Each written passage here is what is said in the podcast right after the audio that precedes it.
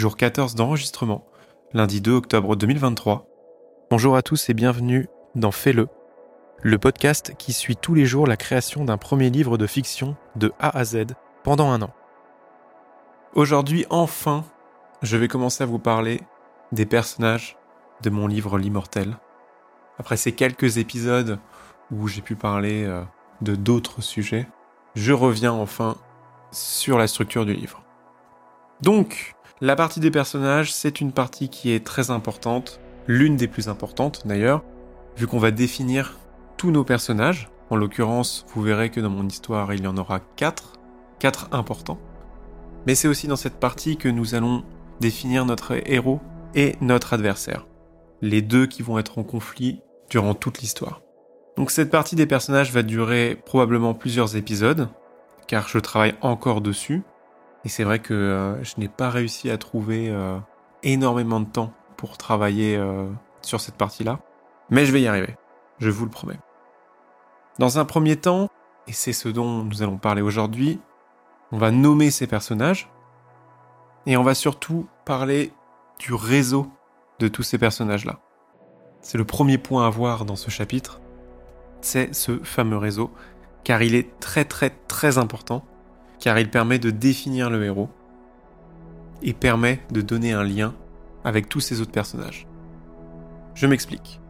Dans l'anatomie du scénario, il est précisé que la plus grande de toutes les erreurs que commettent les auteurs en créant leurs personnages, c'est de penser le héros et tous les autres personnages comme des individus distincts.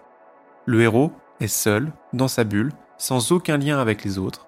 Résultat, non seulement le héros est faible, mais l'adversaire est un géant aux pieds d'argile, et les personnages secondaires sont plus faibles encore.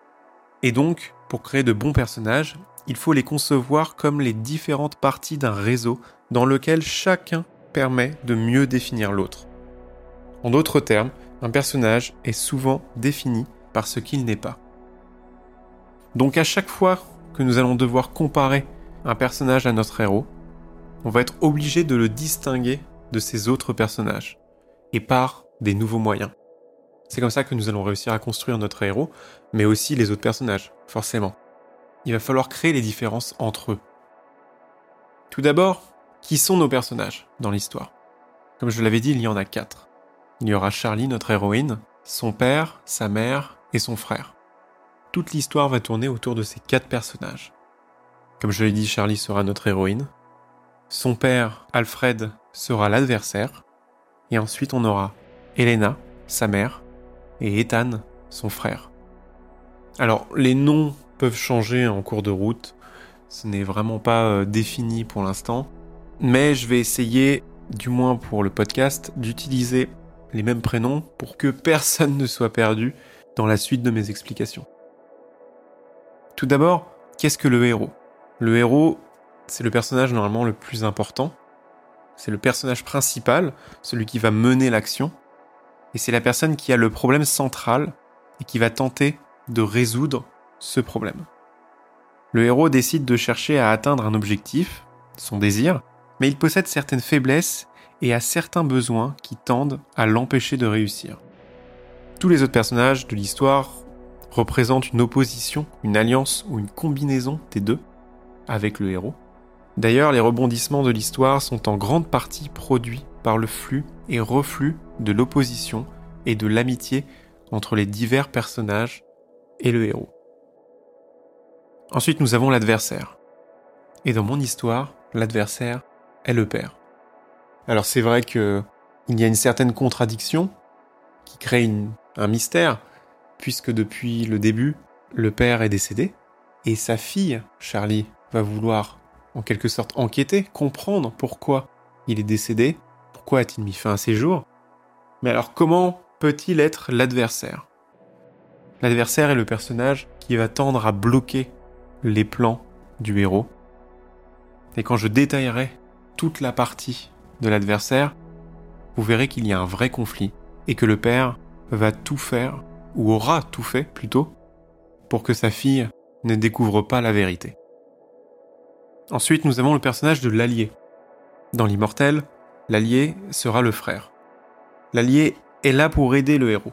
Il lui sert également de porte-parole et permet ainsi au public de mieux comprendre ses valeurs et ses sentiments. En règle générale, l'objectif de l'allié est le même que celui du héros.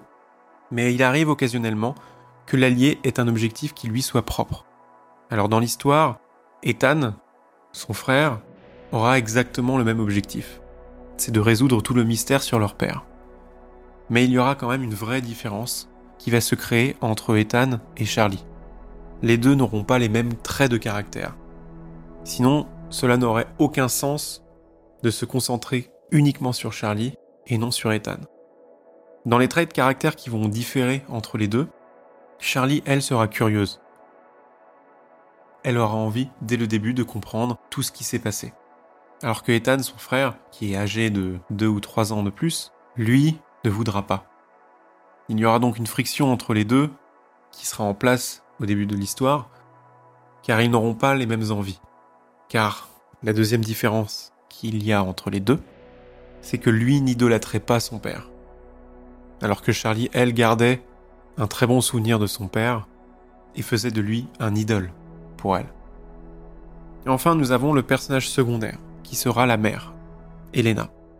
Alors comme il est expliqué dans le livre, le personnage secondaire est sans doute l'un des personnages les plus mal compris de la fiction. La plupart des auteurs le conçoivent comme le héros de l'intrigue secondaire, par exemple la petite amie dans une histoire policière, mais ce n'est pas là le rôle d'un véritable personnage secondaire car le personnage secondaire, tout comme l'allié et l'adversaire, procure une occasion de définir le héros, par le biais de la comparaison et de faire avancer l'intrigue. L'allié aide le héros à atteindre son objectif principal, le personnage secondaire, lui, suit une piste parallèle à celle du héros, et obtient un résultat différent.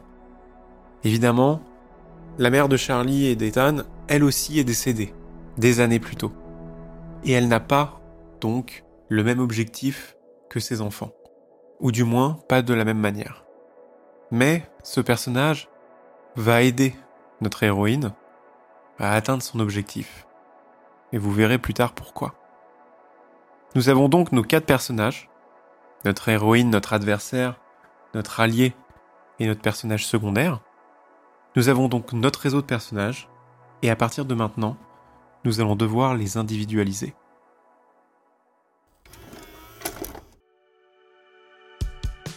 Merci à vous d'avoir écouté l'épisode d'aujourd'hui. Demain, je vais vous parler de notre premier personnage, le personnage central, Charlie, et je vais commencer à vous la décrire comment je l'imagine, quels sont ses traits de caractère et comment nous allons l'individualiser. N'hésitez pas à noter ce podcast sur Apple Podcast et Spotify et n'hésitez pas également à laisser un commentaire en dessous de l'épisode sur Spotify vous pouvez également me joindre sur les réseaux sociaux comme Instagram ou Twitter sous le nom de @raflevacher. Je vous retrouve demain pour le 15e épisode. D'ici là, je vous souhaite une bonne soirée ou une bonne journée et à bientôt.